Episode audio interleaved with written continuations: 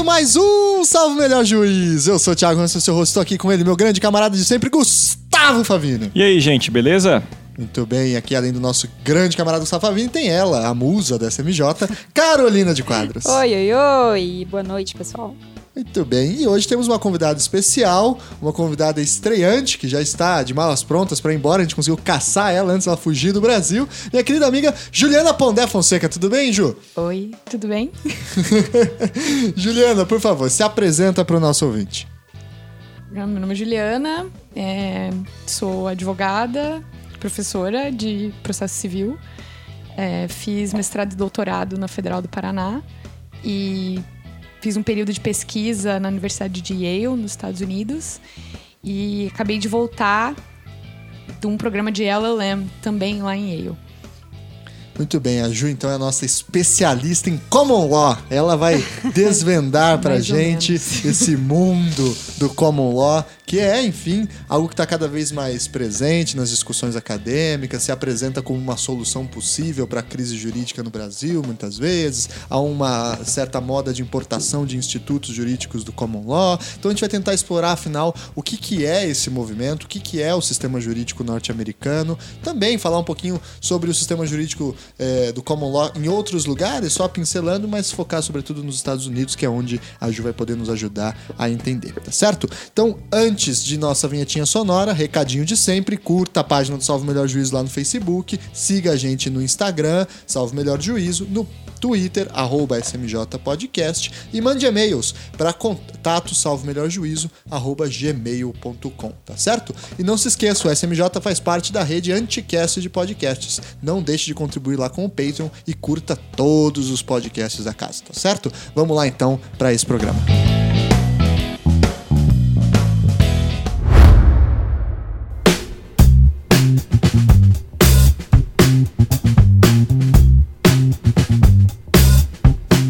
então, pessoal, quando a gente pensa em common law, a gente acaba imaginando eventualmente uma manifestação jurídica típica dos Estados Unidos e da Inglaterra. Mas é um pouco maior que isso, né? O common law está em vários outros lugares e vários em outros países. Aonde que tem common law, por exemplo, tio? Só para a gente expandir esse mundo. É, todos os países da Commonwealth, né, inglesa, são todos países de common law. Austrália, Nova Zelândia, Índia. Canadá. Canadá enfim, é, as ilhas britânicas que ninguém sabe o nome, no meio do nada, do Pacífico, do Todo Atlântico. Mundo. Exatamente. Tem na África também, alguns países, né, é, são do, do, do, sistema de common law. Enfim, é um sistema bastante grande, né? A gente imagina que é uma exceção no mundo, mas na verdade é, é, é digamos que é quase meio a meio, ou pau a pau, com o sistema romano-germânico. E para explicar para o nosso ouvinte que não é versado na área jurídica, o que, que é common law? Traduzindo ao pé da letra, common law seria o direito comum, né? Mas a ideia do common law é justamente o, o estereótipo é de um direito feito por juízes, né? Não que não existem leis escritas. Esse, isso é estereotipicamente. O direito é decidido pelas decisões judiciais e a estabilidade ela é mantida pela obediência às decisões passadas. Então a ideia é basicamente essa: foi decidido assim no passado e vai ser decidido dessa mesma maneira. Então você sabe qual é o direito que se aplica àquele caso, vai ser decidido dessa forma, até que alguma circunstância faça com que o direito mude. Mas a regra é seria, né, se tudo funcionasse de uma maneira clara e absolutamente estável, é de que o common law seria isso. E você acha que o common law ele consegue se adaptar bem à sociedade, que já que o, o, a sociedade está em constante mudança, como que você consegue aplicar o common law sempre julgando com base na mesma decisão, por exemplo? Não acho que é, na verdade, assim, em termos de adaptação à sociedade, acho que na mesma velocidade que o direito consegue se adaptar à sociedade. Sempre um pé atrás. Exatamente. Não é tão devagar quanto o nosso sistema, né? Tá aí o casamento gay nos Estados Unidos, né? Foi resolvido agora, né? Uhum. 2015, né? Se eu não me engano, ou seja, depois de um. Enfim, é então um sistema jurídico que se funda na ideia de tradição e de decisão judicial em vez de na ideia de lei, como é o caso do sistema romano-germânico que a gente está inserido, né? Pois bem, então vamos falar um pouquinho sobre como que se dá a formação, o ensino e a estruturação da cultura jurídica, digamos, do common law. Lá no, nos Estados Unidos, em vez de faculdades de direito, existem as escolas de direito, as law school. E isso não é um mero detalhe de palavra, né? Não é apenas um uso é, diferente de um termo. Uma law school tem algumas características diferentes de uma faculdade de direito, que é um curso muito mais pragmático, né? Em tese, com uma característica muito mais voltada para resolução de casos concretos. Como que é, então, o ensino jurídico? Você que estudou lá, Ju, como que é a tradição? É, como que se entra na faculdade de Direito? O que, que se estuda lá? Entre outras coisas. É, do que você falou da tradição histórica, isso é verdade. Posso falar de onde eu estava, na Yale Law School, que é a escola de direito, ela não era parte da Universidade de Yale. Ela era uma law school da cidade, né, que funcionava em New Haven, que é onde fica Yale. E era um, foi uma escola fundada por juristas, por pessoas que, na verdade, exerciam a profissão, advogados e um juiz. Uhum. Então, ela era uma. Você, na verdade, na verdade, você ia aprender o direito com as pessoas que já exerciam direito, era como se fosse uma escola prática, eles iam te ensinar mais ou menos é, o beabado que você tinha que saber para poder é, trabalhar com direito. Você basicamente estudava com essas pessoas para você poder fazer, por exemplo, um exame, né, e poder exercer a profissão. Um exame como o exame da OAB aqui, que lá chama Bar Exam. E era basicamente isso. Isso era estudar direito. É, na Inglaterra mesmo, no período de formação do Common Law, se estudava direito nas chamadas Inns of Court, né? Não em, em, tradução livre, seria uma escola de direito, uma taverna das cortes, né? É uma escola das cortes, que não era, então, uma faculdade no sentido universitário que nós temos hoje, pomposo, da formação de um, de um grau de bacharelado, erudito, etc. Era algo muito mais assim, não, a gente precisa resolver os conflitos comerciais, precisa resolver os conflitos diretos da sociedade e precisa de algum treinamento específico. Estudavam os casos e não uma lei específica, seria isso? Estudavam formas de resolver casos, né?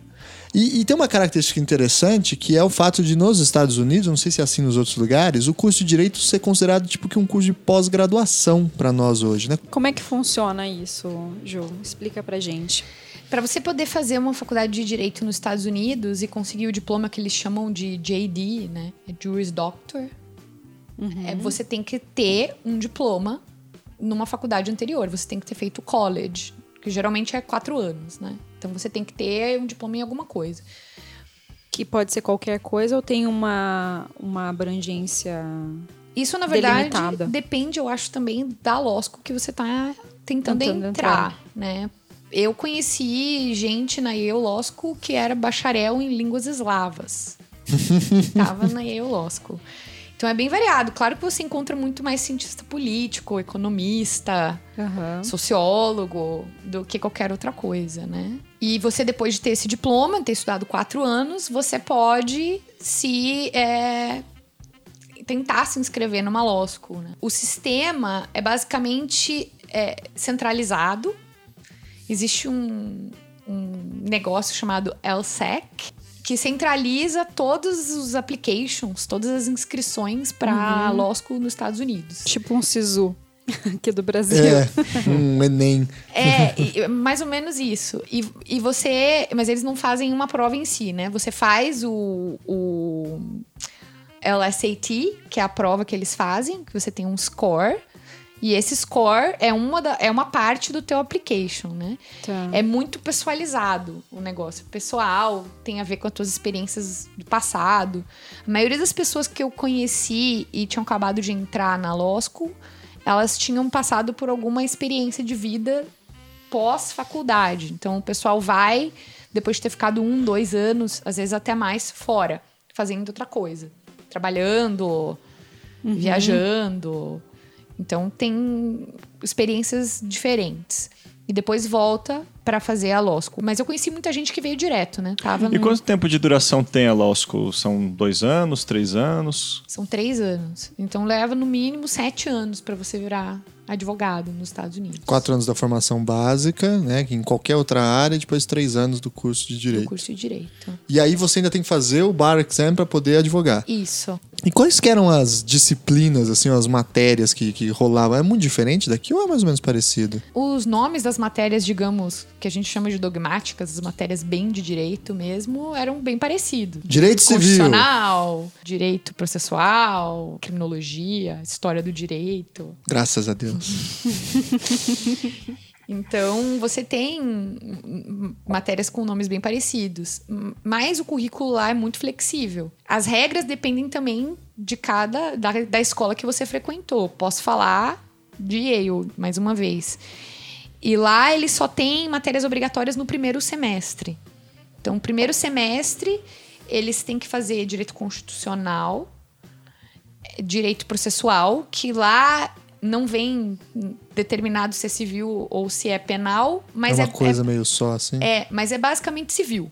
Tá. Esse que é obrigatório é basicamente processo civil. Você tem contratos e você tem o que eles chamam de torts, que é mais ou menos o que a gente conhece por responsabilidade civil aqui Torts. no Brasil.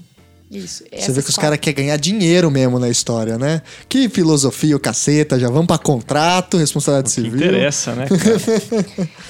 E é tudo pago, né? As faculdades de direito. Assim como a maioria das universidades americanas, né? São, são privadas, né? Isso, elas são privadas, mesmo as que são públicas, você paga também. Mas é a ideia de, de universidade nos Estados Unidos. Mas aí o Law School é muito generosa. O número de bolsistas é muito grande. E também as dívidas que você contrai. Esse é um programa também especial Dos da Estados Yale School, da, de lá, de Yale.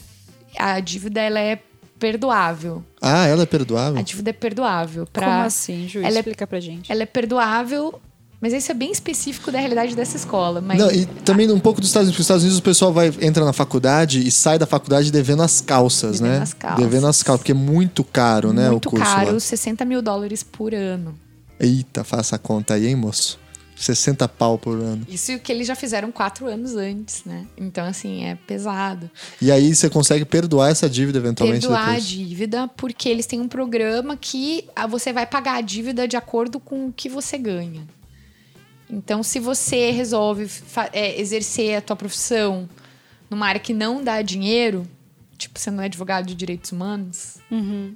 você provavelmente vai ter sua dívida perdoada, porque você não vai ganhar, alcançar o mínimo eles começarem a te cobrar. Entendi. Mas, qual que isso- é o critério? Por exemplo, você ganha X, eles vão te cobrar tanto por mês e a coisa desse sentido? O critério é você vai pagar uma porcentagem do que você ganha acima de, 50, de 150 mil dólares por ano. É? Ah, sim. Ou seja, você sai daí o Law School ganhando margem, por bastante exemplo, grana. Você se formou, você Não, 50, essa perdão, dívida vai 50, perdurar, sei 50. lá, por cinco anos. Porque, ah, claro, a pessoa vai acabar de se formar na faculdade, não vai logo de cara começar a ganhar rios de dinheiro. Por Isso. quanto tempo que isso perdura até ver se a pessoa consegue se estabilizar para conseguir perdão, pagar ou não? É. o perdão, não, o perdão é para sempre. Sim, mas a partir de qual momento que pode ser concedido esse perdão? Quando você sai da faculdade, eles não têm, eles te dão seis meses de graça e depois eles começam a te cobrar. Aham, E aí, se não tem condição, eles já te perdoam a dívida vai, toda. você não tem condição de pagar no primeiro semestre, você vai acumulando juros na sua dívida, né? Se você não tem um programa de perdão. Lá eles têm o programa no sentido de que se você ganha menos de 50 mil dólares, eles não vão te cobrar Entendi. Daí Mas você- é uma particularidade dessa escola. dessa escola. E pra você ver como os caras botam fé no diploma deles, né? Porque todo mundo que sai de lá, se quiser, ganha mais de 50 mil dólares por ano, né? Exato. um advogado contratado por uma firma grande nos Estados Unidos ganha mais ou menos 150 mil dólares por ano. Começou a falar que tem quatro obrigatórias. E aí, como que funciona a- o restante? Então, tem, tem o primeiro semestre que ele é obrigatório. E aí, os outros dois anos e meio, como é que funciona? Você vai escolher dentre as matérias ofertadas. Também posso falar da realidade de onde eu estava, que a proporção de professor para aluno era uma coisa absurda. A Law School tem mais ou menos 600 alunos, se contar o programa de alunos estrangeiros, basicamente, que é o LLM, tem 625 pessoas. É pequeno, então. 200 entram, mais ou menos 200 por ano. E tem mais de 80 professores. Nossa. Então a proporção é muito grande. os Então, cursos são pequenos, com poucos alunos. os cursos são pequenos E mesmo aqueles que não vão ser pequenos, os professores fazem ser pequenos, que é basicamente o professor diz quantas pessoas ele quer no curso dele. E ele pode aumentar se ele vê que tem muita procura ou não. Os alunos, na verdade, eles têm uma oferta gigantesca de matérias para escolher. É super difícil escolher. É bem, bem tenso. É tipo aqui que nem na Federal tem que acordar às 6 horas da manhã, ficar no F5 pra ver se vai abrir a vaga e já apertar no. Não tem um processo de leilão. É um pouco mais organizado, mas é estressante igual. A, a, a tipo, leilão quem paga mais mesmo? Eu pago mais! Leilão você tem assim, você tem basicamente que valem mesmo, você tem três bids, né? Três lances. Aí você dá teu primeiro lance para a matéria que você mais quer, daí o segundo para outro, terceiro para outra e assim por diante. Tem matéria que é aberta, né? Então é numa sala maior e vai encher, mas aí encher é assim Todo mundo dando terceiro lance. Pessoas e tal. Isso, aí, essas que são abertas, ou você nem dá lance e aparece lá pra, e, e se matricula, né? Ou você dá um lance né, mais baixo. Os assim. últimos. Mas tem matéria que limita, o professor limita. Eu vi uma matéria que o professor limitou a cinco pessoas. Só quero cinco alunos. Porra, que que é isso? Como Liberdade assim? do cara é pouca, né? Exato. E aí é difícil escolher. E tem matéria, assim, desde direito penal, é, eu direito saber mais tributário. ah, eu fiz Social Science and Institution Design. Isso era uma matéria. Eu fiz Teoria Crítica do Direito. Isso era uma matéria. Pesquisa Empírica no Direito. Uma matéria. Ou seja, tem várias matérias bem diferentes. Seria Psicologia. equivalente às eletivas que a gente tem, por exemplo, aqui, né, em outros cursos. É muito, muito variado, assim. Difícil escolher e cada um acaba saindo com um currículo bem diferenciado. Existem alguns requisitos, você tem que ter um número mínimo de créditos, você não pode fazer uma matéria só por semestre e ficar de boa. vai, você vai ter alguns requisitos. Se você quer fazer o bar exam, o bar exige algumas matérias que você tem que fazer. Entendi. E aí você vai escolhendo dentro dessas limitações. Ju, e dá para estudar e trabalhar ou tem que estar tá exclusivamente para fazer a, a law school? Numa faculdade, existem faculdades, digamos assim, menos tradicionais nos Estados Unidos. Eu acho Certo. que as pessoas tentam trabalhar e fazer o curso. Mas não dá. Não dá. Quando eles ficam endividados para fazer os três anos de law school, eles já consideram o dinheiro que eles não vão ganhar, porque eles não vão estar trabalhando. A carga de trabalho é muito pesada. Não tem condição. E não tem um turno. Ah, o professor vai ofertar a disciplina dele e o horário que ele quiser. Exato. Manhã, tarde. É como uma pós-graduação mesmo. E se a pessoa quiser, tem como ela prolongar essa law school? Por exemplo, ah, são muitas matérias que eu tenho interesse, eu quero ficar mais que os três anos. Isso é possível? Sabe que eu nunca vi ninguém fazer isso. Mas eu acho que eles te cobrariam um ano a mais. Então acho que é por isso que as pessoas não Tem que ter fazem. muito amor ao conhecimento mesmo, né? Acho que é por isso que as E rola não fazem. estágio, Ju? Você faz estágio durante a faculdade? Você trabalha no verão. Você trabalha no verão. No Tá. McDonald's? No Subway. É, tem um. é- bem acirrado a ideia. Eles buscando o summer job deles, né?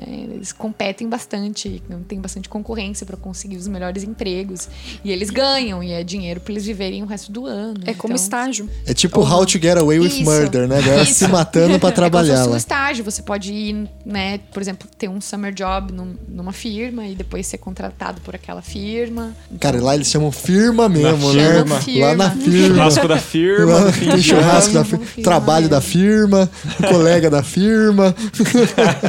e Ju, há também uma ideia de que o ensino nas faculdades de direito do Common Law é sempre baseado em casos, né? Você, em vez de estudar doutrina, código, lei, etc., se estudariam casos, grandes casos, famosos, etc. Como é que é isso mesmo? Como que era a dinâmica pedagógica da, da, da faculdade de direito? Em primeiro lugar, essa eles também têm muita lei. Então essa é a primeira coisa que não tá certa na visão bonitinha do common law. Eles têm muitas leis. É uma mentira, então, que é uma, um, um mito.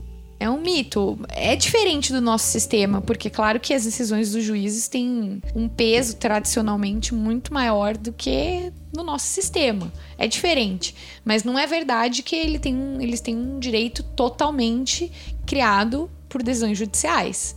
Existem leis. Existem muitas leis estaduais, por exemplo, Código Penal, Estadual. e existem leis federais. Então, existe algo muito similar a um código de processo civil nos Estados Unidos. Que são as, são as Federal Rules, de, é, Federal Rules of Civil Procedure. É basicamente uma lei. Então, você também tem que estudar a lei.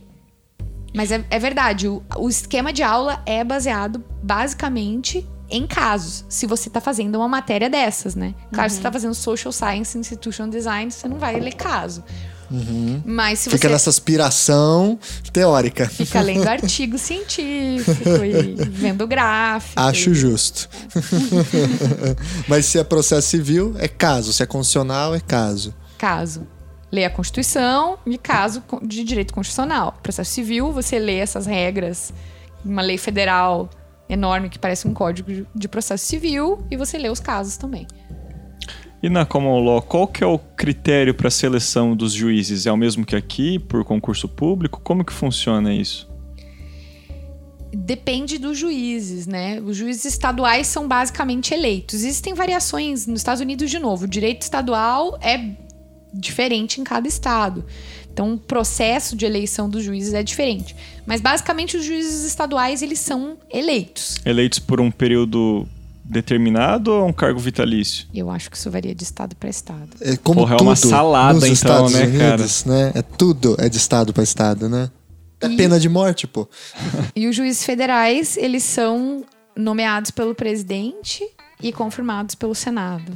Mais ou menos como acontece com todos os juízes da Suprema Corte. É o mesmo sistema para os juízes federais e para os juízes da Suprema Corte. E aí tem aquelas cenas bizarras que a gente vê às vezes no YouTube. Fica a dica aí pro ouvinte, abra no YouTube e procure propagandas eleitorais de candidatos a juiz nos Estados Unidos. Tem umas coisas tão bizarras quanto propaganda de vereador Nossa, aqui. cara, tô até, já até vi a vinhetinha do martelo batendo assim. "Psh, Exato. Vote no fulano. Vou prender todo mundo. Ju, e todos eles passaram pela, pela escola de direito, os candidatos a juízes, ou não necessariamente? Ou vai de cada estado para estado? Pode haver um juiz que é eleito sem ter passado pela Law School. Acho que em tese sim. Inclusive, acho que você pode ser ministro da Suprema Corte sem ter sido formado em direito.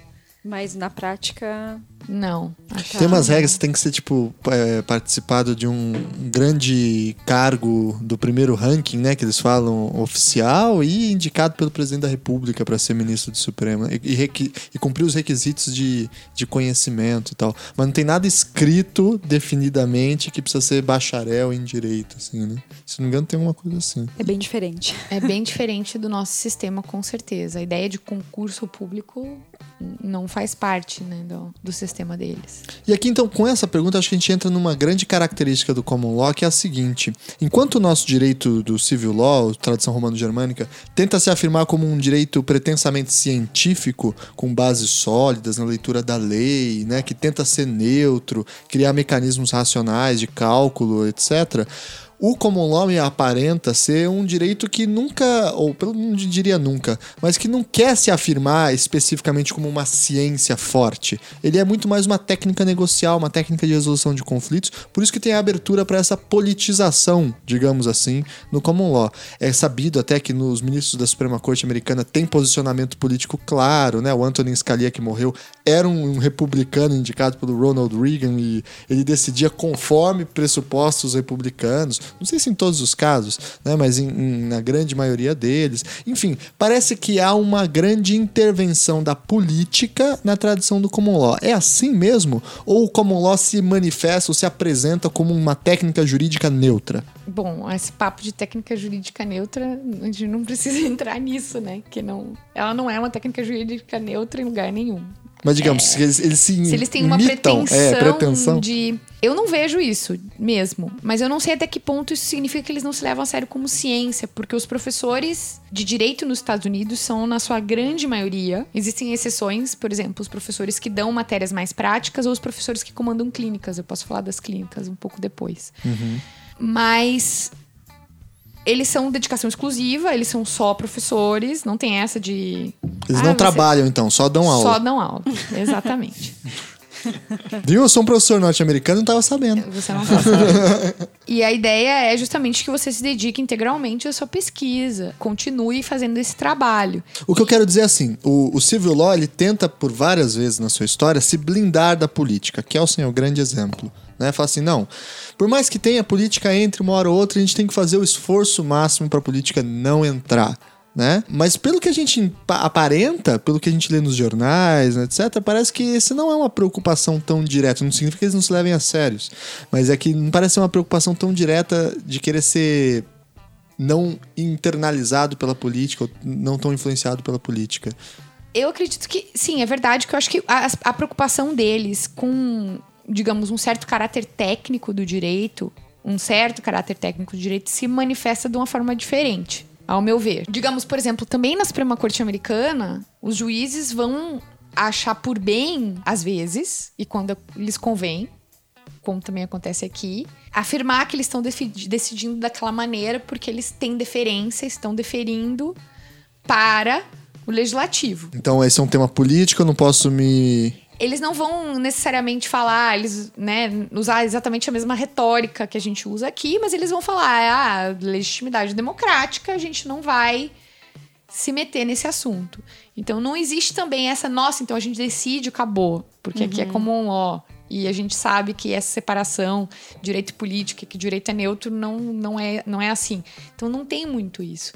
E os professores mesmo, me, eles mesmos, por terem essa dedicação exclusiva, uma boa parte deles, pelo menos os que eu tive contato próximo, eles levam a sério o trabalho deles como acadêmicos. O que também não deixa, não deixa, não, não, não impede de que alguns professores tenham uma agenda política clara e que escrevam doutrina, como a gente chama doutrina, que não é como eles chamam lá, com fins instrumentais bem claros. Uhum. Então, existem professores que escrevem, né, ou escreviam, né, quando a, a, composição da Suprema Corte era a que era quando o Scalia ainda era vivo, escreviam para o Kennedy.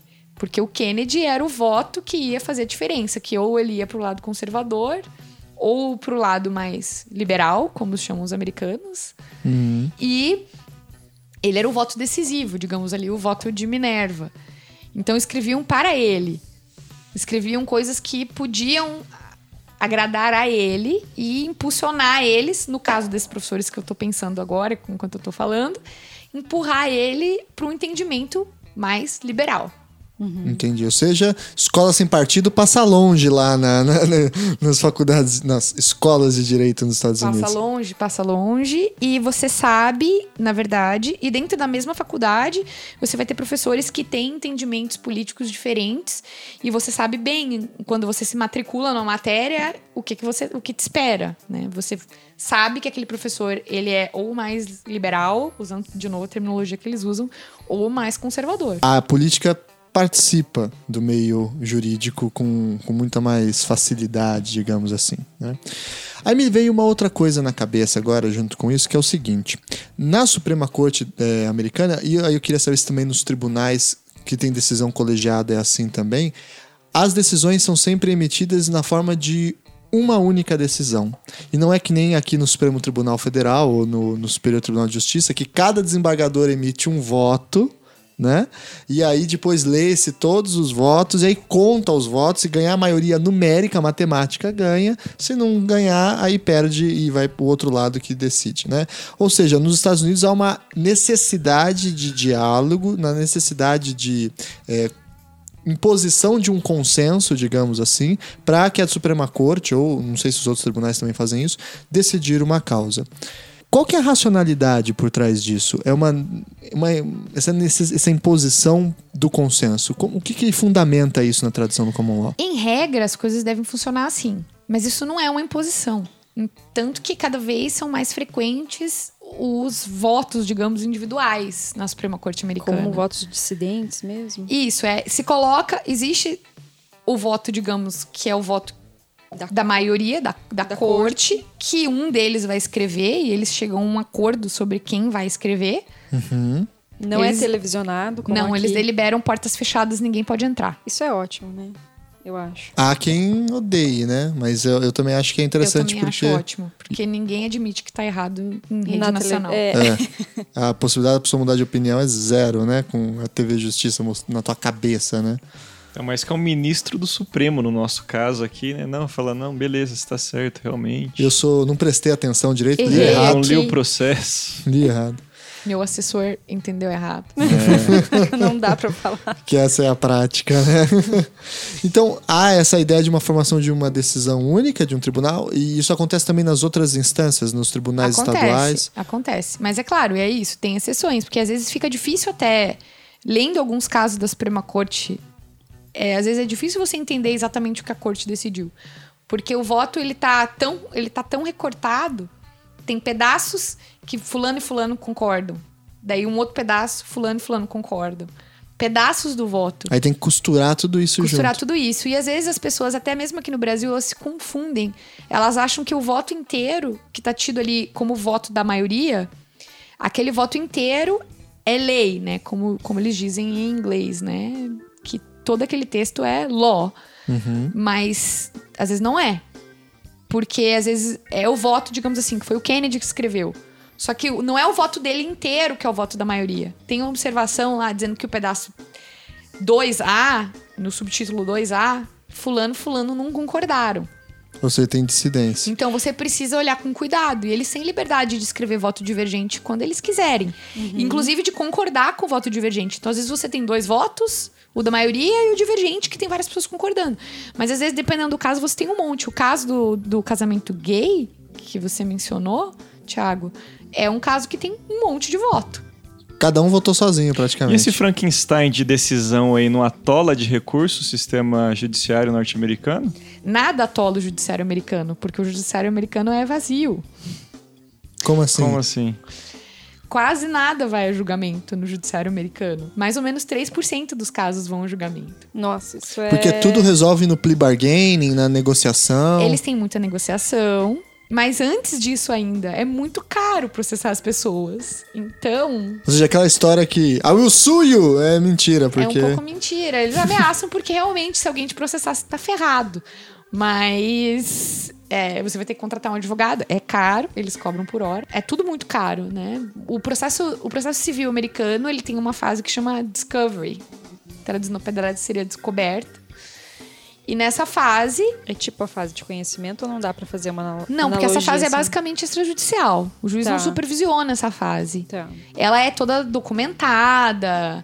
Né? Se tem oitivo de testemunha, é filmado. Hoje é filmado, antes era gravado. O advogado tá presente, o advogado da parte contrária tá presente. É quase como se fosse. Em câmaras ar- arbitrais. Não, às vezes é, é no escritório. escritório. No escritório. Na firma. Na, na firma. E os advogados, eles têm, na verdade, livre acesso ao que eles quiserem da parte contrária. Então, essa é a ideia do discovery.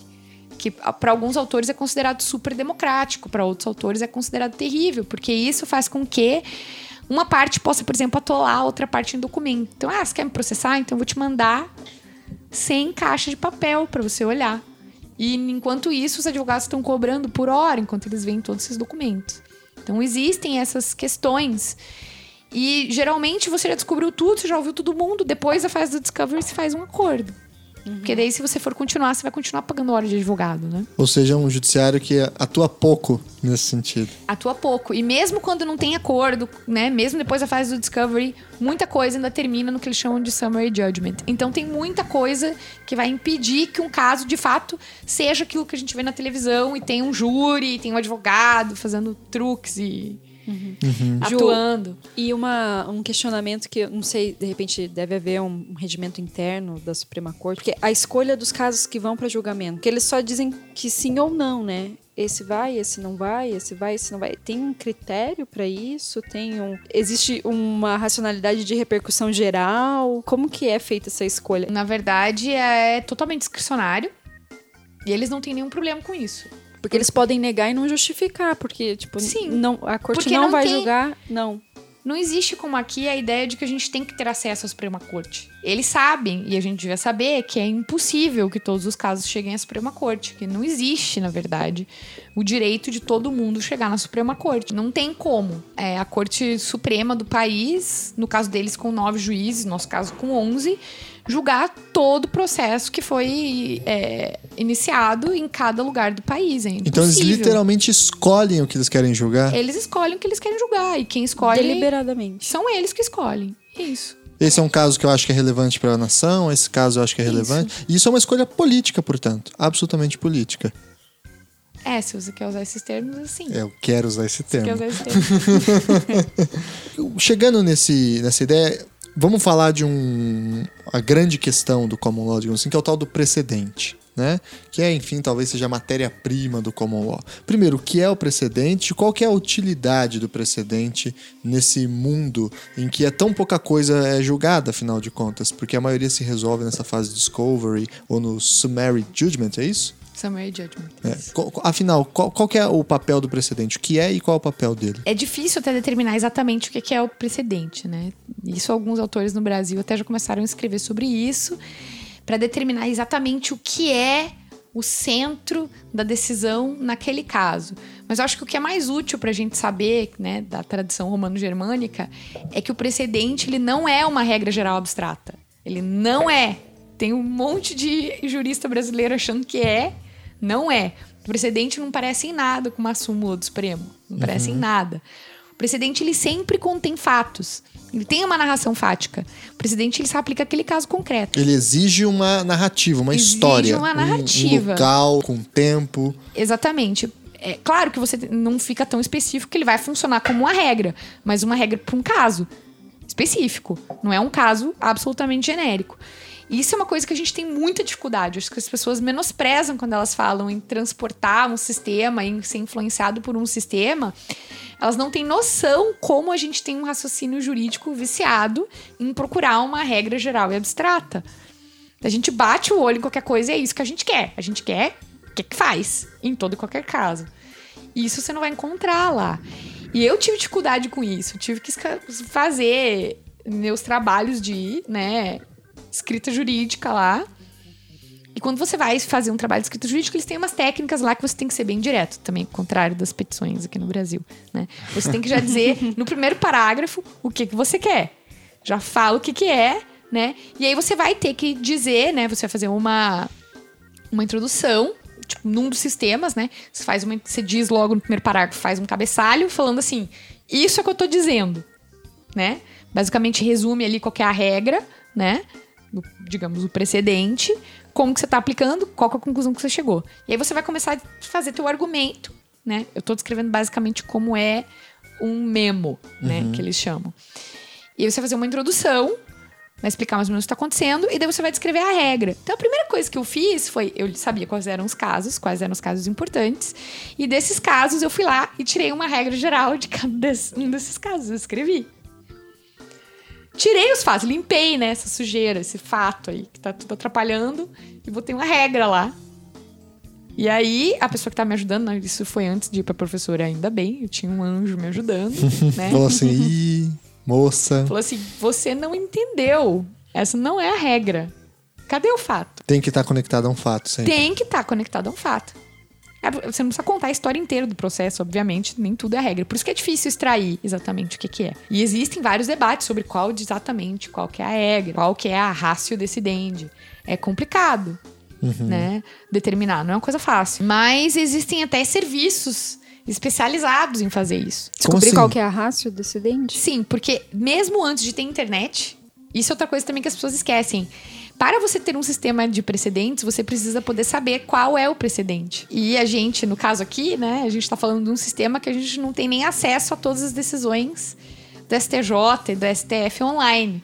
A gente tem um sistema que os tribunais colocam o que eles querem. Então a gente não tem nem acesso a tudo. Uhum. Você tenta fazer uma busca bem ampla, assim, no site do Supremo, você tem uma mensagem de erro. Eu já tive várias vezes. Aí mandei um e-mail para eles falando assim: olha, eu queria fazer essa pesquisa aqui, e daí eles mandam para você por e-mail. Mas enfim, você precisa saber qual é o precedente. E mesmo antes é, deles terem um, internet, né, de existir internet, eles tinham os court reporters. As pessoas que iam lá, ficavam sentados, vendo o que estava acontecendo, trabalhavam para editoras que compilavam esses julgamentos em livros. Tipo a galera da Bonjour, como é que era? Isso, só que um trabalho bem mais difícil. Não era só ler o diário, né, do diário oficial. Não era só ler o diário oficial. Então você tinha que ir lá, Entender. ver o que estava acontecendo e aí alguém ia lá analisar se aquele caso estava mudando o precedente ou não, se estava aplicando ou não o precedente. E cara, se essa profissão não ganhar muito dinheiro, é, um é muito caralho, indigna né? do caceta, cara. Eles são muito ricos, fala a verdade. Fala, Ju, por favor. Eles não existem mais, né? Ah, Porque graças- agora é tudo online. Ainda Mas é, acho que eles não ganhavam muito, não. Mas Ixi. todas as editoras, assim, sim. O que, o que é necessário para mudar um precedente? Um caso que seja muito esdrúxulo, que seja completamente. Não completamente diferente, mas que, tem, que seja. que apresente muito mais particularidades? Ou o que que. mudança de pensamento? O que que motiva isso? É... Basicamente é difícil mudar um precedente. Tão difícil mudar um precedente. Talvez não tanto, mas difícil. Quase tão difícil quanto mudar uma lei. Assim, dá trabalho, não é aquela coisa que muda de uma hora para outra. O direito é atrelado à ideia de segurança Uhum. também lá. Então é difícil. Previsibilidade. Exato. Então a ideia de que você tem que saber o que vai acontecer, você não pode sair por aí mudando toda hora. Então você segura um pouco essa- as mudanças, digamos, de certa forma. Eles escapam muitas vezes, até para evitar ter que mudar o precedente, tem, na verdade, um ônus argumentativo, você tem que explicar por que você está mudando o precedente, né? Complicado falar, olha, eu vou mudar esse precedente, que é o que eles chamam de overruling. Assim, claramente revogando um precedente e falando que mudou, né? Você tem que explicar por quê, o que que mudou, o que que mudou no mundo, o que que mudou no mundo jurídico. É o caso, por exemplo, do casamento gay, que é- começou a aceitar casamento de pessoas do mesmo sexo. Foi um overruling de outros precedentes? É, Sim, exatamente. Na verdade, assim, não é, é- Nesse caso específico, não foi tão dramático. Casos anteriores a esse, a esse caso fizeram overrulings bem mais graves, porque antes disso existiram casos que a Suprema Corte julgou que consideravam constitucionais leis que criminalizavam relações homoafetivas, digamos. Consideraram constitucionais e esses precedentes, né, antes de ter o caso, né, o Obergefell, que é o caso no Texas, né? Se não me engano, de um no policial que Texas, entra numa casa, Entra numa casa, exatamente. encontra dois caras transando e prende os dois por. Exato. E aí era expressamente, né? Estou fazendo um overruling, eu estou, estou revogando aquele precedente. Mas muitos casos eles escapam de aplicar um precedente, digamos assim, para um caso que é um pouco diferente, que tem alguma nuance que fazendo o que eles chamam de distinguishing, falando, olha, esse caso aqui tem fatos relevantes que não são os mesmos do precedente. Então você não aplica o precedente. Mas tudo isso eles estão olhando, esses caras dos court reporters, né, digamos, hoje, né, os analistas que analisam as decisões e mapeiam essas coisas, é, tá tudo sendo observado. Então, hoje no sistema, quando você vê online, você vê lá uma decisão, você vê se ele tem uma bandeirinha verde, isso num dos sistemas, né? Eles têm vários serviços que fazem isso. Uma bandeirinha verde, vermelha ou amarela. Tipo, uma bandeira vermelha porque aquele precedente foi revogado ou que nunca mais foi aplicado. Uma bandeirinha amarela fala que teve muitos casos, por exemplo, de distinguish. Ou seja, tá perigando cair. Exato, aí você vai dar uma olhada, nossa, quais são os casos que tiveram distinguishing? Mas você tem que dar uma olhada, né? Porque às vezes o distinguishing é mesmo um caso muito diferente. O outro você vê que, ah, não, aqui tá parecendo que vai cair. E você pode insistir, e isso pode ser um argumento para você usar como advogado. Pelo que você tá me dizendo, parece que não existe modelo de petição nos Estados Unidos. É isso que eu tava pensando. mesmo? Advogar lá deve ser muito mais trabalhoso do que aqui, por exemplo, que você pauta as condutas em artigos, né? Enquanto lá você tem que ver se ainda está sendo válida. E você tem a súmula, que no fim das contas é uma forma rápida de acessar uma jurisprudência, né? Mas o sistema ajuda bastante, na verdade. O sistema ajuda você a achar qual que é o precedente relevante. Benza a Deus a internet. Isso.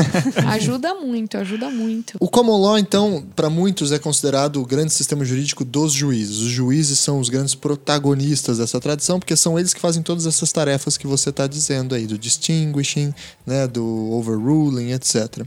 Mas como que o juiz vê o seu papel público nesse mundo americano? Ele, não, ele qual que é a limitação do juiz? Aonde ele vê que ele está extravasando a sua função? Ou eles agem de uma forma muito livre? Eles também têm isso pensando assim, pensando especialmente na Suprema Corte, né?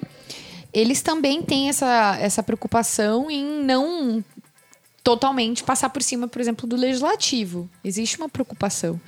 Quando a corte interpreta a Constituição, ela é extremamente cuidadosa em justificar suas posições e muito preocupada com a repercussão das Ela suas vai tá dando decisões. significado. Sim. O e tal do backlash que eles do falam. backlash. Você tem uma reação adversa, às vezes, a decisões da Suprema Corte que tentam mudar muita coisa. sem que isso tenha, digamos, um certo apoio da população. Existe alguma forma de você revogar uma decisão da Suprema Corte Americana via Senado, via Congresso, ou com aprovação de uma lei, ou não? Ela é uma decisão soberana. Por exemplo, se entra uma onda conservadora muito pesada nos Você Estados pode fazer Unidos, uma emenda constitucional, né? E aí cala a boca do juiz. Ele não pode ir contra a emenda constitucional. Não, Teoricamente, ele não faz o controle da emenda, né? Mas teoricamente, é de novo, você, é sempre uma coisa meio sem fim, né? Esse jogo de interpretação, né? Também são eles que vão interpretar a emenda, né? Quando ela chegar para eles julgarem. Mas ó, ela quis dizer isso, mas não é bem isso, né? Então, assim, eu não sei de algum caso que isso tenha acontecido, né? Mas eu acho que é meio inútil essa discussão, assim. Os casos de emenda não, não devem ser muito. Devem ser pouquíssimos. Tem pouca, eles têm poucas emendas, né? A Constituição Americana tem poucas emendas. E são poucos artigos também, né? Isso. Ou seja, uma Constituição muito mais enxuta, que, e por ser enxuta, ela abre a possibilidade de você criar uma substância interpretativa muito grande, né? Porque ela tem muita, muitas poucas regras. Né? Se não me engano, o artigo que fala sobre a Suprema Corte na Constituição simplesmente diz: haverá uma Suprema Corte. Isso. Olha como é né, profundo e esquematizada o artigo da Constituição Bem sobre mais o aberto, Supremo. né, cara? Haverá, there will be a Supreme Court. Se a gente for pegar a nossa Constituição, ela, ela coloca até o teto do, Do salário do do, salário do ministro. Exato, ela fala É. tudo, as competências, os detalhes, os limites, etc, Isso é etc. muito diferente. Mas então é, É, aquilo. são e- as diferenças mesmo. E o, e o direito dos juízes, né, de certa forma é, é um pouco verdade, mas a gente falou já antes da questão das leis que existem. Tem a peculiaridade que eu não falei do Federal Rules of Civil Procedure, que é uma legislação criada pelos juízes. Isso é interessante, né? São eles, são os juízes que fazem essas leis para que é o- seria o Código de Processo Civil Isso, deles, né? específico do Código de Processo Civil deles, é de que foi primeiro autorizado, obviamente, por uma lei, autorizou os juízes a fazerem né, essas leis para uniformizar o processo no âmbito federal, porque era muito bagunçado. Cada estado tendo suas próprias regras processuais, eles tentaram fazer uma coisa mais uniformizada. E mesmo nos regramentos específicos hoje, eles seguem mais ou menos o modelo das regras, né, dessas federal rules, essas regras federais. E até hoje elas são atualizadas por comitês e comissões que são comandados pelos juízes. Então, claro, passa por aprovação do Congresso. Mas ainda quem vai fazer alterações no sistema de processo nos Estados Unidos são os, os próprios juízes. É uma peculiaridade do sistema. Você falou que são muitos poucos casos que acabam sendo julgados na- no- pelo judiciário norte-americano. Então aí vem a pergunta me- imediatamente po- posterior, né? É um sistema acessível, no fim das contas? Uma, uma pessoa pobre, uma pessoa que não tem uma grande instrução, etc., e precisa de alguma questão judicial. Tem acesso à justiça? Existem defensores públicos? Existe alguma forma de ele buscar o judiciário? Não tem a carreira de defensor público como a gente tem aqui, ainda mais uma carreira nacional, né, digamos assim. E também estabelecida pela Constituição, mesmo quando ela é estadual, ela é definida na nossa Constituição. Eu acho que eles nem imaginam um sistema que seja como o nosso, assim. Pela minha experiência conversando nas aulas, debatendo nas aulas, eles não imaginam um sistema em que você possa processar alguém de graça. É uma coisa que não passa pela cabeça deles. Como assim? Você tem advogados populares, mas isso geralmente não tá. Não é pensado num- numa ideia como a gente pensa, que você pode ter. No, no- no nosso ideal, pelo menos como eu vejo, é que uma pessoa que não tem nenhum dinheiro pode ter acesso ao judiciário da mesma forma com uma pessoa que tenha muito dinheiro. E o máximo que eles pensam lá é que você vai ter um advogado criminal, ou que se você é um, você é um imigrante, você vai ter alguém para te defender, ou se você precisar pedir pensão pro seu filho. Então são, são esses casos. E eles não têm nem o ideal de que você vai ter um acesso para qualquer coisa. Digamos, para você processar uma companhia telefônica, por exemplo, que tá te enchendo de saco. Isso é fora de cogitação. É um sistema completamente diferente. E, você é obrigado a ser representado por advogado no, no sistema judiciário americano ou você pode representar si mesmo, Você sozinho? pode ir sozinho. Sozinho? Pode. Mas é um Acho que na risco. maioria dos estados. Pode ser que algum estado diga que não, né? Tem esse É, problema é. lá. Eu não consigo Ok. afirmar categoricamente. A partir de agora, o que a Juliana falou é lei nos Estados Unidos federal. Então, todos os estados.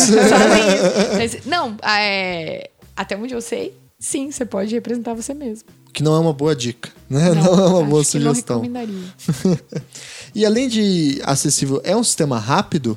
Porque aqui a gente tem essa reclamação eterna de que o sistema judiciário é muito lento, é muito demorado. E é mesmo, em muitos casos, em outros não tanto. Mas lá, como que existe essa reclamação? Como que é a velocidade, a rapidez do, do sistema judicial americano? Acho que não é um sistema conhecido pela sua rapidez, não. Claro que é mais rápido que o nosso, porque é caro, tem menos casos sendo julgado. E você manter o seu advogado trabalhando, ele cobrando por hora, é caro. Então você vai pensar duas vezes antes de recorrer de uma decisão. Se vale a pena ou não. Se vale a pena ou não. Então, é... o número de casos é menor. Mas isso não significa que um caso não possa demorar anos e anos também acontece nos Estados Unidos. É, e para saber todos esses meandros, né, esses espaços, o funcionamento da burocracia judiciária, você falou que tem as, as tais das clínicas, né, que seriam tipo aulas práticas de direito. Como é que funciona, funciona isso mais ou menos? Então, as clínicas, elas são mais ou menos como a prática jurídica que a gente tem aqui, só que são diferentes do que a gente entende por escritório modelo, porque as pessoas não vão até as clínicas, pelo menos a maioria delas, e as que eu conheci, buscando né, a, assistência jurídica. Os casos são escolhidos e vão ser trabalhados pela equipe, pelos professores para o aprendizado dos alunos e geralmente os casos escolhidos são casos que vão ter um impacto positivo na sociedade. Então, depende, claro, da clínica que você está trabalhando. Então, você pode estar trabalhando, por exemplo, na Loscos, uma clínica de imigração. Eles tentam pegar o maior número de casos que eles conseguem. Você chegou é... a fazer clínica lá também? Eu me cheguei a me matricular numa clínica que estava trabalhando com uma reforma institucional, uma reforma estrutural do sistema educacional de Connecticut. Mas eu acabei saindo porque a clínica não tava. Me matriculei, comecei. A clínica não tava é, mais trabalhando sozinha, porque o caso já tava indo para julgamento. Eles não iam dar conta de fazer o discovery. Ah, precisava de mais então, gente. Então tinha uma firma.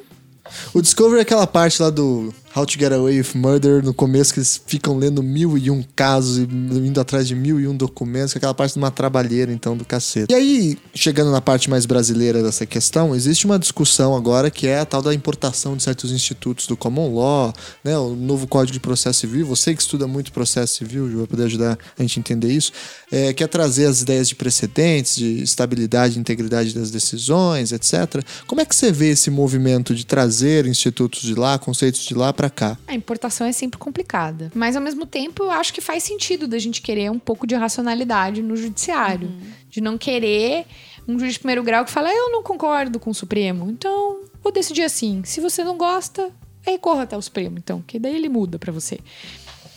Isso também não é muito inteligente. Então, algum tipo de racionalidade no sistema é necessário. Existe uma hierarquia. Não é à toa que você tem mais de uma instância, né? A ideia é de que existe uma hierarquia. E existe um, um, Supremo Tribunal Federal que interpreta a Constituição. Né? Se é ou não é o único que interpreta a Constituição, a gente não precisa entrar nesse tema. Mas ele interpreta. Se é, faz sentido deixar um juiz de primeiro grau discordar do Supremo, aí é outra questão. Eu acredito que não faz sentido. Até porque a gente tem instrumentos que servem para que a interpretação do Supremo, de certa forma, seja a interpretação final. Até Sim. o fato de você poder chegar até ele, né, em tese, recorrer até que seja feito, que valha a interpretação do Supremo. Dentro desse sistema, é irracional você deixar o juiz completamente desvinculado das hierarquias superiores. Não faz muito sentido. E também não é muito eficiente. Mas, claro, importar é muito complicado. Eu falei, a gente falou de, de questões de como que é o raciocínio jurídico é, ainda acho que a maioria das pessoas, quando pensa em precedente, está pensando em uma regra geral, tá procurando abstração. E não um caso concreto. E aí fica complicado você determinar onde que você vai aplicar aquele precedente. Você precisa ter um elemento fático ali que explica qual era o caso que aquilo estava sendo aplicado. Para que tenha relação. Para que tenha relação, para você saber exatamente o que, que a corte estava decidindo. Era em relação àquele caso específico, não era em relação a qualquer caso. Então uhum. a ideia, isso é complicado. Acompanhar os precedentes é complicado. Sem você ter uma tradição. Então é uma coisa de tecnologia, porque eu falei para vocês, existiam esses livrões que eram atualizados. É uma, um jeito de aprender o direito. Um jeito de aprender o direito, um jeito de praticar, exercer o direito. E pensar também, né? Pensar também. Então é complicado, assim. E isso é difícil de importar, né? Isso, isso é, não se importa. Isso não se importa. Como é que a gente vai saber qual que é o precedente, né? É, A gente não tem essa tradição a gente de não tem entender. essa tradição, a gente não tem ninguém acompanhando. É difícil também extrair, extrair das decisões do Supremo qual que é o precedente. Se você tem 11 votos Sim. Cada um com. com fundamento, daí você tem uma maioria de oito. Bacana, mas cada um dos oito escreveu uma coisa. E com fundamentos diferentes. Como é que você Chegam ao mesmo resultado, mas através de outros caminhos, né? Como é que você vai determinar qual que é o precedente aí? Agora, há também quem diga, é, eu já vi isso em algum lugar, eu não lembro exatamente, que há um movimento também do Common Law de estar tentando importar coisas do Civil Law para eles. Né? A- a- seria uma retroalimentação, digamos assim, entre os dois campos, né? o Common Law e o Civil Law. Você viu isso lá mesmo? O que, que eles falam do nosso sistema lá? Eles estudam o nosso sistema, enfim. Não, os Estados Unidos não estuda nada que não seja os Estados Unidos. Esses são os americanos, né? Eles não estudam nada que não seja os Estados Unidos. Matéria de direito comparado lá é exótica. Ah, é? Até o professor é exótico. Exótico como vai de cabelo vermelho, uma coisa assim? Ele é péssimo. Foi o único professor ruim que eu vi naquela faculdade. Fica aí a, a dica. Não façam direito comparado em Yale. péssimo. Mas enfim, é... ele. Eles. É... Existe um. Claro, a gente falou de lei, obviamente, né? Então eles têm algum tipo de código, né? Acham útil. Eu não consigo imaginar direito penal, até pra... no sistema deles, Sem código. sem um tipo penal, assim. Eu não consigo imaginar. O que é um roubo, o que é um furto. Ao mesmo tempo, também dentro do processo você vê algumas alterações. Então a ideia também do common law está vinculada ao que eles chamam do sistema acusatório. No sistema em que as partes, os advogados, vão conduzir o processo. E o juiz fica mais inerte. Conforme o tempo passa, os juízes americanos eles têm mais e mais poder. Poder para tentar forçar um acordo, poder para requisitar uma prova, que é uma coisa que não existia antes. É, esses poderes vão crescendo, dando poderes para os juízes para eles poderem organizar mais o processo, comandar mais o andamento do processo. Ainda é, um, é bem diferente do nosso sistema, com certeza. Mas ah, tem- tá cheio de juiz que vai para os Estados Unidos estudar e volta fazendo exatamente isso que você falou, por sinal, né? Hoje em dia. Enfim, fica a dica, né? Fica a dica, fica a dica, fica a dica. É, eles reclamam lá, é, e a gente vê muito de no campo político, de um governo dos juízes. Você vê isso mesmo lá, essa discussão esse, de que a, a Suprema Corte é muito ativista e que precisaria, de alguma forma, controlar a Suprema Corte. Enfim, como é que você vê essa, essa questão? Isso é sempre uma questão e a corte não tá alheia a isso, mas ela decide mesmo assim. Ela não decide tudo, até por ela poder Se negar. se negar e às vezes ela demora um pouco e a decisão ela é cuidadosa. Mesmo casos mesmo casos emblemáticos. Esses casos famosos inclusive né pensar por exemplo de novo no caso do casamento gay. É uma decisão cuidadosa. É uma decisão que que tenta é, ao invés de simplesmente se vocês leem digamos assim né eu tive que ler o voto do Kennedy ele não fala tanto é, do direito dos direitos LGBT. É, eles não falam, ele não, o foco não é esse. O foco é como o casamento é uma coisa maravilhosa. A instituição. A instituição, como é maravilhosa e como que eles podem ser excluídos desse aspecto maravilhoso da vida. É um Aires Brito americano. Então, assim, é, é- é- é- é- não é que eles estão alheios a isso. E claro que os juízes que não ficaram felizes acusaram justamente a corte de estar fazendo isso. O voto do Scalia, nesse caso, é super agressivo. É um voto super agressivo. Aí só falta xingar os colegas, né? Porque o voto dele é dissidente. O voto dele, exatamente, ele é contra. Aí ele fala, não, tá legislando. Mas quando ele tá do lado da maioria e eles consideram, por, por exemplo, né, inconstitucional um pedaço do Vo- Voting Rights Act, que é um caso que chama Shelby County, que é um é, É aquele caso que fez o Bush ganhar a eleição? eu não sei exatamente se fez o Bush ganhar a eleição, mas é um caso que ele tira disso da supervisão alguns locais dos Estados Unidos que estavam sob supervisão, que eram locais que dificultavam o acesso ao voto de alguns grupos de pessoas, principalmente negros. Então, esses, esses, esses lugares, eles estavam sob a supervisão do Department of Justice. Então eles tinham, na verdade, estavam sob essa supervisão. Qualquer alteração nas leis eleitorais, nas regras das eleições, estavam subordinadas a essa supervisão, para não poder acontecerem certas manobras que dificultam o acesso ao voto, que modificam os distri- distritos eleitorais dividindo comunidades. E isso foi considerado inconstitucional depois de anos e anos. né? O Voting Rights Act é do movimento de direitos civis americano. De anos atrás. E aí, nesse caso, ele Nesse não tava caso, ele legislando. não tava, ele não tava legislando, né? O que eles falam lá muito, não é muito os argumentos que a gente usa aqui, né? Falar é política, ou falar deliberadamente está legislando, às vezes falam, mas eles falam muito, eles fazem muita menção a um caso que é considerado o pior caso da Suprema Corte americana, que é o caso Lochner, né? que é um caso em que a Suprema Corte declara uma lei constitucional que era uma lei trabalhista. Dos padeiros, né? Dos padeiros, caso dos padeiros. E aí esse caso é considerado um caso terrível, é um caso que a Suprema Corte foi retrógrada, é um caso que a Suprema Corte se excedeu. E aí eles, né, eles gritam Lochner. Lochner, eu grito. Lochner, isso. tá todo mundo Lochner aqui nesse negócio. Quem não tá feliz, claro, né? Claro. É que, na verdade, essa discussão, esse é o meu ver, né? É uma discussão vazia. Né? E quando ela é usada pelos juízes, ela, esse- essa discussão ela é sempre ruim. Ela é sempre péssima. Porque o juiz só fala disso pra acusar o outro. Pra acusar o outro. Ou, se for pensar no sistema brasileiro, quando ele não quer decidir, né?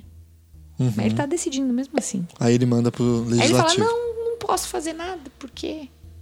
A não decisão é uma E decisão. você, e, você, e você não enfrenta daí, né? Você acaba, às vezes, não enfrentando os argumentos do caso, falando. Hum. O juiz não assume o custo político que às vezes o legislativo também não quer assumir. Exato.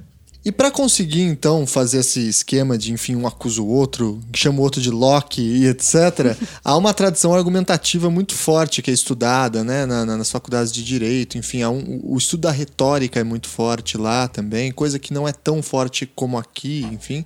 É, como que, qual que é essa tradição argumentativa que você vê lá? Pelo que eu sei, eles já são treinados a falar, né, no colégio, né? Os americanos são participam muito, digamos assim, da aula desde pequeno.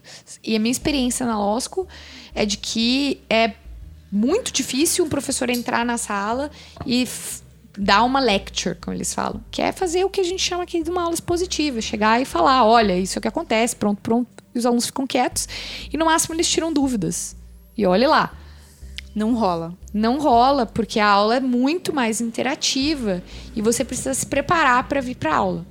Tem que estudar pra caceta Tem antes que da aula. estudar antes da aula. Claro que nem todo mundo estuda, claro que eles são bem bons também. Enrolation. Em enrolation, excelentes. São tipo Melhorei muito em horas. enrolation também lá. Ah, é? Melhorei muito. Então tem essa técnica de que o tem que aprender. O direito é uma técnica argumentativa. Você tem que aprender a Você tem que argumentar. aprender, a você convencer. tem que saber o caso e você e vai existir uma discussão em sala de aula com o caso. E isso começa desde o primeiro semestre que eles estão na faculdade, que eles são 1L, né? Tem três anos, 1L, 2L, 3L, né? E eles não sabem nada de direito. Mas mesmo assim, eu tive aula com uma professora de direito constitucional excelente, que ela conseguia, de uma forma genial, orquestrar as pessoas para elas falarem e discutirem o caso. De professor é um, um ator ao mesmo tempo. É, tinha um, um praticamente maestro. Né? E, inclusive, até melhorando muito o que as pessoas falavam. Inclusive, algumas vezes eu falei uma coisa, ela fala: Ah, então você quis dizer isso, isso e isso? Onde você quer chegar? Eu penso, não disse isso. Gostaria de ter dito isso. Muito, obrigado, eu sou muito realmente obrigado. inteligente. é isso que eu quis dizer, só que você falou um pouquinho menos da minha qualidade. Então, é, existem discussões em sala. E claro que você está falando de direito constitucional, os temas são super polêmicos. A aula é bem mais, bem mais dinâmica. E você tem que, de fato, estar preparado. E mesmo assim, digamos, tendo aula de processo lá, em nenhum momento a professora vai sentar e ler as regras com você. Você já tem que saber. Você tem que saber e ler o caso. Ela dificilmente vai explicar o caso. Alguém vai explicar o caso para ela. Alguém que ela vai chamar. ah, Tem um pouco esse terrorismo. dá pra aí. passar uns carão bonito então Dá. nessas aulas. Tomar umas lambadas ali, hein? Ah, se o professor é malvado, então. Você tomou umas lambadas, Ju? Não, rolation. Ah, Mas você conseguia saber o caso sem saber o caso? Não. Que o, o caso é do fulano aqui, esqueci o nome, professor. É um caso muito Deixa eu interessante. só pegar o papel aqui com o nome lá. Que É um já- caso curioso, é um caso que chama atenção. Não, você tenta é, se preparar o mínimo, assim, e, e às vezes acontecia, nossa, eu vou ter que participar mesmo, né? Porque geralmente os professores dividem pra não sobrecarregar, você sabe quando que ele vai te chamar, mais ou menos. Não é toda a aula. né? Às vezes é uma aula sim, uma aula não. Para alguns professores é a cada três aulas ele te chama. Depende, cada professor tem um. está no grupo dos que podem ser chamados. Daí tem estratégias, né? Senta no fundo. Não, porque ele vai te chamar, não tem Não jeito. faz contato visual. Isso você pode fazer. Mas aí tem estratégias. Por exemplo, assim, uma estratégia muito comum que vários deles usam é você estuda o primeiro caso e você, se- você é voluntário. Ela não vai te chamar de novo. Foi isso que você usou, né? tá sem graça porque foi Eu esse. estudava, Thiago, para todas as aulas. É, Juliana, é a nerds da turma. todas as aulas. Muito bem, pessoal. Então acho que a gente conseguiu fazer um belo plano de voo aí do que, que é o common law, matar as curiosidades desse sistema jurídico tão diferente, tão interessante aí. E aí fica a parte de sugestões, dicas, filmes, textos, podcasts, vídeos, enfim. O que, que você sugere aí pro nosso ouvinte que queira se aprofundar e saber um pouco mais de common law aí, Ju? Tem um filme que eu não sei exatamente como que é o nome dele em, em português, mas ele chama The Paper Trail. Que é bem caricato essa coisa de como que funciona a school, como é estressante a school, como os professores são malvados quando eles te chamam em sala de aula. É- É um filme mais antigo, não é novo. Não, tem um monte de série, né? Como você... How to Get Away with Murder. Agora saiu um da, sobre a 13 terceira emenda da Netflix. Eu ainda Pois não é, eu assisti. ainda não assisti. Eu assisti um pouco do How to Get Away with Murder. Não te pegou? Não me pegou. Mas também é, é criminal, eu não estudei muito isso lá. Então não, não tive contato com direito penal nos Estados Unidos. Não fiz nenhuma matéria de direito penal. É claro, é romantizado, mas assim, Lembra um pouco. pelo que eu vi, a, a sala de aula é parecida. Os alunos querendo impressionar os professores. É uma competição do Os cacete. professores são super influentes, podem te ajudar a conseguir um emprego, conseguir ser assessor de juiz, que é clerk, que eles amam. É um grande objetivo da vida de um estudante de direito americano, é clerk. Clerk. E se for clerk da Suprema Corte, então, Pode aposentar. Pode quase dar aula em meio já. Olha aí. Não precisa ter doutorado. E você, Gusta, alguma indicação? Indicação é durmam 7 horas por noite. Menos que isso não dá. É, mas menos que isso você prejudique sua saúde. É, e você, Karen? Nada? Hoje não. Eu tenho uma indicação, então, rapidamente. É um podcast que eu já ouvi inteiro, adorei. Alguns ouvintes indicaram também. Eu já tinha ouvido nessa época, tinha gostado. E primeira vez que eu vou falar, não sei porquê, que é o More Perfect, da Radio Lab, uma série de podcasts lá dos Estados Unidos bem É, influente. isso eu não conheço, não. E o More Perfect é um, um podcast narrativo muito interessante sobre grandes casos da Suprema Corte Americana. O Radiolab tá com vários programas interessantes, né? Sim, muito, muito legais. E esse More Perfect, se você quer saber como funciona o, o Common Law, a, a influência das decisões da Suprema Corte, fica a indicação. Tem desde o Marbury versus Madison até, enfim, uma infinidade de, de outros eh, julgados clássicos São da os Suprema casos. Corte. São cada episódio é um caso, e aí eles entrevistam os caras que participaram dos casos, ou a vítima, ou os advogados, ou o promotor, ou o juiz da época. Eles vão atrás de arquivos e conseguem pegar a gravação da, do dia eh, da Suprema Corte que eles estavam tomando a decisão, e aí eles mostram o que, que os juízes falaram um pro outro. Pô, legal. E bem legal. é vinculado a alguma escola esse podcast? Não, é do Radio Lab. Do Radiolab. É da, da WYNIC lá, que é a rádio de A Nova rádio- York. A pública, rádio pública, né? De Nova York. Diga, Ju. Eu lembrei que tem um site É. que é, eu acho que é OIS. Eu preciso dar uma olhada também. Então eu só tenho dica que eu não prestei atenção.